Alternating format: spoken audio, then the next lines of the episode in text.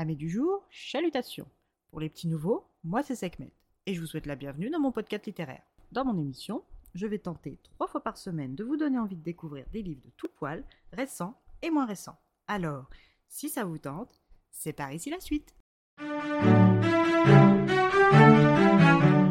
Aujourd'hui, je vais vous présenter la liste de Monsieur Malcolm de Suzanne Alain, paru aux éditions J'ai lu, collection Régence. Dans cette petite romance Régence, nous nous retrouvons en pleine saison londonienne de l'année 1818 en compagnie du meilleur parti du moment, l'honorable Jérémy Malcolm, fils cadet du comte de Kilbourne. Même si ce dernier n'a malheureusement pas hérité du titre nobilaire, il est grâce à sa tante du côté maternel le propriétaire d'une petite fortune ainsi que d'une charmante et vaste propriété dans la campagne du Kent, faisant de lui l'homme le plus convoité par les débutantes et leur mère, non omnubilé par le titre de Milady attenant à un époux titré. En plus de ces avantages certes conséquents d'un point de vue pratique et logistique, Jérémy Malcolm est un bel homme. Considéré comme un tombeur et un briseur de cœur et d'espoir, il est toujours célibataire malgré sa ferme envie de se ranger auprès d'une épouse. Mais là où le bas blesse, c'est dans ses attentes. En effet, l'honorable M. Malcolm a rédigé une liste de critères auxquels il soumet ses prétendantes et jusqu'à présent aucune ne remplit la moitié de cette liste. Cette liste est la suivante. Caractère facile et doux, physique agréable, franchise, honnêteté intellectuelle,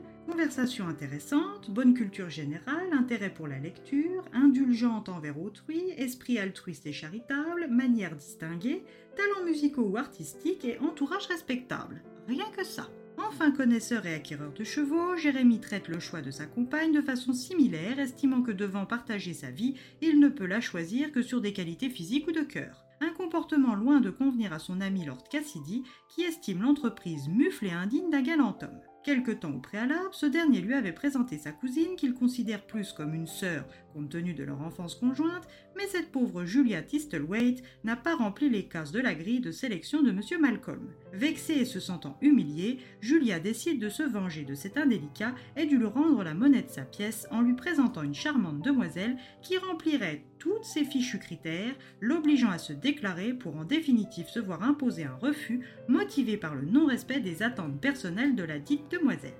Julia est fière de son plan et sait tout de suite quelle jeune personne ferait l'affaire. Soutenue par son cousin Cassie, elle reprend contact avec une ancienne camarade du pensionnat n'ayant pas pu faire son entrée dans le monde, faute de moyens. Cette jolie demoiselle de 22 ans est Célina Dalton. À sa sortie du pensionnat, Célina ne souhaitant pas rejoindre son père pasteur dans son village, elle s'est trouvée une place de dame de compagnie auprès de Mrs. Ossory. Mais cette dernière ayant rendu son âme à Dieu, Célina se croit obligée de retourner à Basse dans le Sussex. La proposition de Julia tombe à point nommé. Même si Célina n'est pas enthousiaste à l'idée de piéger cet inconnu, la perspective de trouver un époux finit de la convaincre de participer à cette folle aventure. C'est donc parée de deux nouveaux parrains qu'elle se prépare à son premier bal londonien. Après une brève apparition, Célina est envoyée se cacher dans la bibliothèque de ses hôtes, les Harrington, afin de faire monter l'intérêt sur sa personne. Coincée dans cette petite salle sombre, elle fait la rencontre de Monsieur Malcolm et tombe quasi instantanément sous son charme. Ignorant encore qui est la cible des manigances de Julia, Célina sympathise avant de retourner au bal. Piqué, Monsieur Malcolm réclame une danse à Célina que Julia lui refuse. Le lendemain, Jérémy se présente chez les Tistlewaite et obtient une balade en tête-à-tête avec la douce et intelligente Célina. Sur le chemin, la rencontre du neveu de son ancienne employeuse, M. Henry Ossory, perturbe la cour de Jérémy. M. Ossory et M. Malcolm sont donc tous les deux en concurrence pour obtenir les faveurs de Mademoiselle Dalton. Célina, qui se cherche réellement un mari, va-t-elle se laisser séduire par l'inaccessible M. Malcolm? Ou choisira-t-elle le plus simple mais accessible M. Ossory? Son implication dans les manigances de Julia et Cassie ne vont-elles pas lui attirer plus d'ennuis qu'autre chose? Célina choisira-t-elle d'être loyale à son cœur ou à ses convictions? À vous de lire les réponses à ces questions. Comme avec toutes les romances de cette collection, c'est un agréable moment de lecture en perspective. Une histoire douce, rythmée, sans prise de tête. Une petite bulle de douceur dans ce monde violent. C'est toujours bon à prendre, vous n'êtes pas d'accord? Et eh bien voilà, j'en ai fini pour aujourd'hui. J'espère que cet épisode vous aura plu et vous aura donné des nouvelles idées de lecture. Si vous souhaitez découvrir d'autres petits bonbons littéraires tout droit sortis de ma bibliothèque, je vous retrouve le jeudi 2 mars prochain pour un nouvel épisode.